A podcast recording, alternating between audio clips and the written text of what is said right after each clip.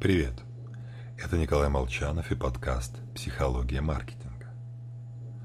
Илон Маск строит корабль на Марс. А в 1969 году Франция и Великобритания решили создать «Конкорд» – сферозвуковой самолет, способный долететь из Лондона до Нью-Йорка за три часа. Правда, в итоге самолет оказался шумным, вмещал всего сотню человек, на перевозку одного пассажира тратилось в 16 раз больше топлива, чем обычно, билеты дорогие. В общем, проект не окупился и в 2003 году был закрыт. Забавно другое. О всех недостатках стало известно практически сразу. Проект могли закрыть уже через три года и не мучиться еще 30 лет. Но нет знали, что ничего не получится, но продолжали действовать. Это эффект Конкорда.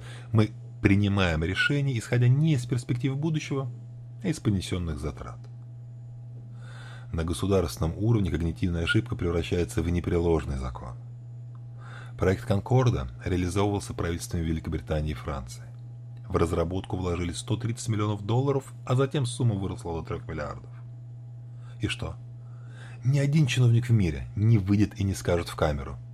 «Ой, мы впустую потратили несколько миллиардов ваших налогов. Промашечка вышла».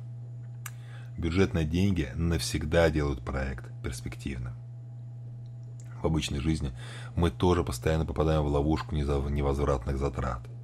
Мучительно долго расстаемся со своими партнерами.